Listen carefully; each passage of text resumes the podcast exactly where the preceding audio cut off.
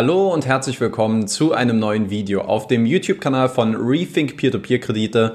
Mein Name ist Danny Neithardt und in dem heutigen Video möchte ich mal über die neuen Mintos Notes sprechen.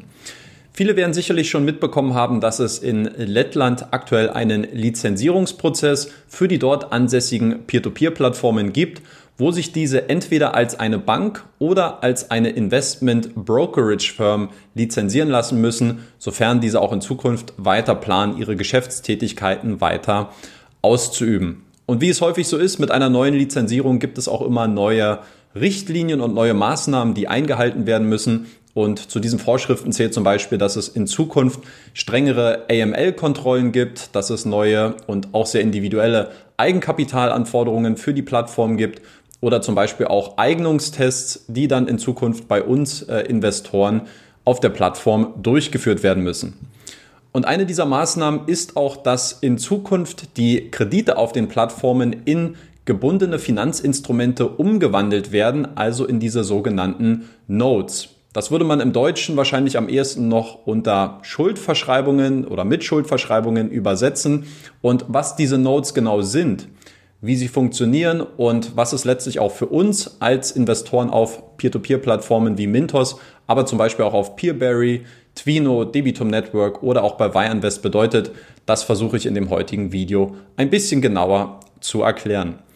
Ich würde sagen, wir fangen direkt an. Was sind überhaupt äh, Nodes? Wie könnte man das Ganze auch definieren?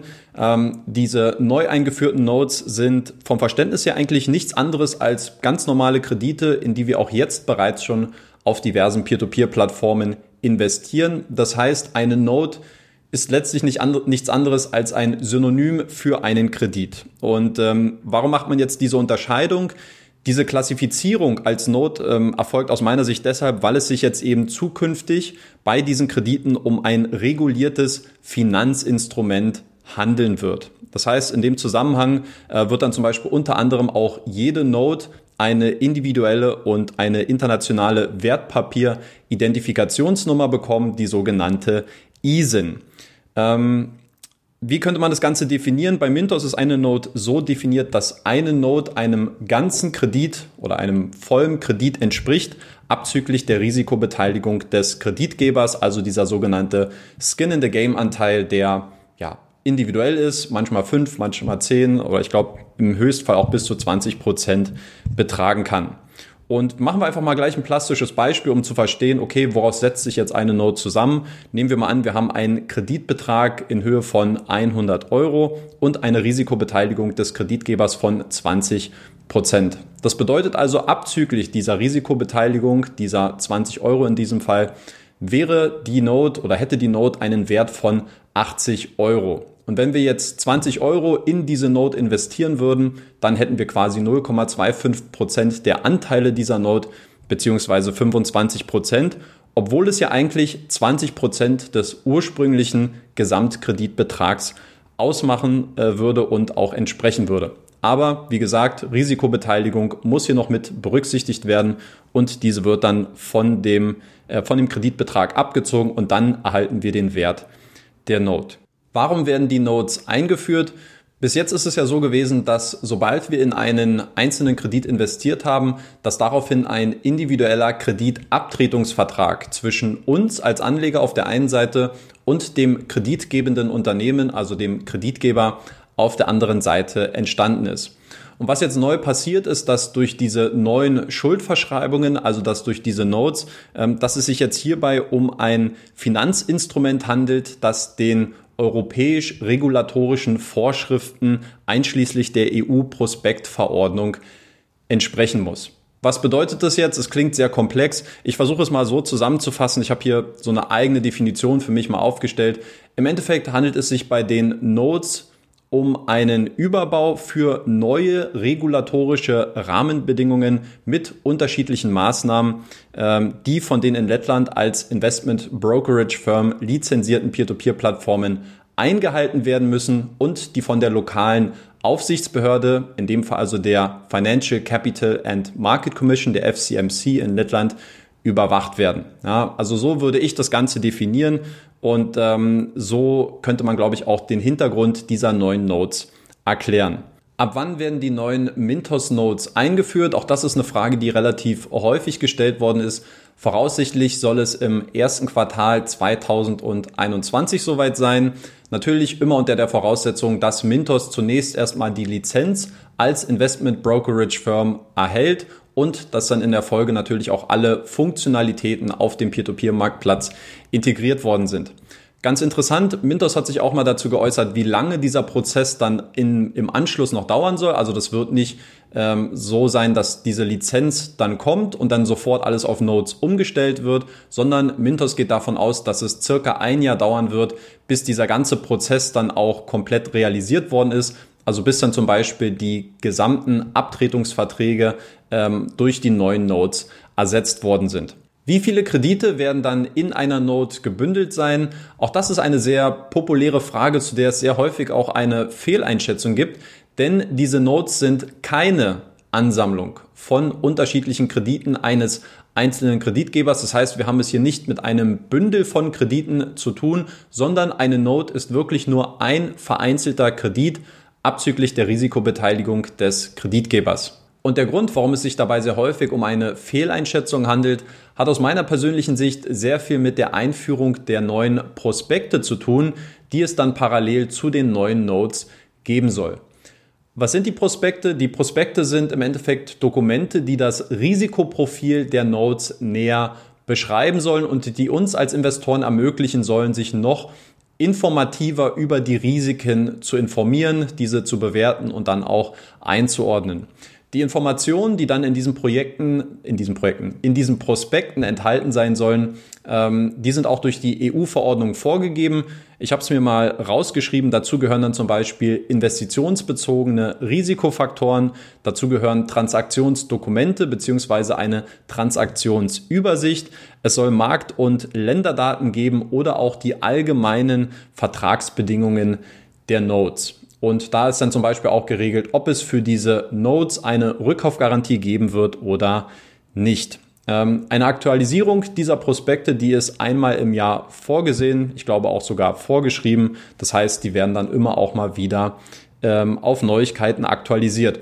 Und ganz wichtig, es handelt sich hierbei nicht um ein Prospekt ähm, pro Kredit. Also es wird kein Prospekt für jeden Kredit geben, sondern ähm, das Angebot eines Kreditgebers wird für ein bestimmtes Land abgebildet. Das heißt, wir halten dann zum Beispiel ein Prospekt für Mogo und seine Tätigkeiten in Armenien oder zum Beispiel auch für Mogo in Russland. Und diese Prospekte sollen halt einfach dazu dienen, dass wir uns als Investoren ein vermeintlich besseres Bild über das Risikoprofil dieser Notes machen können. Eine ebenfalls berechtigte Frage wäre auch, was passiert mit den alten Abtretungsverträgen für die Kredite. Hier ist es so, dass die bisherigen Abtretungsverträge dann mit der Einführung der Notes, was sich jetzt über einen Zeitraum von circa dann einem Jahr erstrecken soll, ähm, dass diese ganz normal ablaufen, aber weiterhin ihre Gültigkeit behalten. Das heißt, die aktuell bestehenden Abtretungsverträge, die bleiben auch weiterhin in Kraft, werden aber dann Stück für Stück durch die Notes abgelöst. Und hier ein ganz wichtiger Zusatz noch, das ist aus meiner Sicht so mit auch so die einzige Einschränkung oder der einzige Faktor, den man als Investor auch beachten sollte. Es wird ja auch sehr häufig kommuniziert, dass sich an der Investitionserfahrung für die Investoren eigentlich wenig bis gar nichts verändern wird. Kredite heißen dann einfach nur Notes, äh, kleine Umstellung. Ähm, aber es gibt tatsächlich einen Faktor, über den man sich zumindest mal Gedanken machen sollte. Und zwar, äh, nachdem die Notes dann auch bei allen Kreditgebern eingeführt worden sind und Mintos, in dem Fall geht man jetzt davon aus, dass es ungefähr im ersten Quartal 2022 soweit sein wird, dann wird es danach noch eine gewisse Übergangsfrist von Mintos geben, die ist aktuell noch nicht äh, näher definiert. Und danach soll es dann nicht mehr möglich sein, die Kredite mit alten Abtretungsverträgen auf dem Sekundärmarkt zu verkaufen.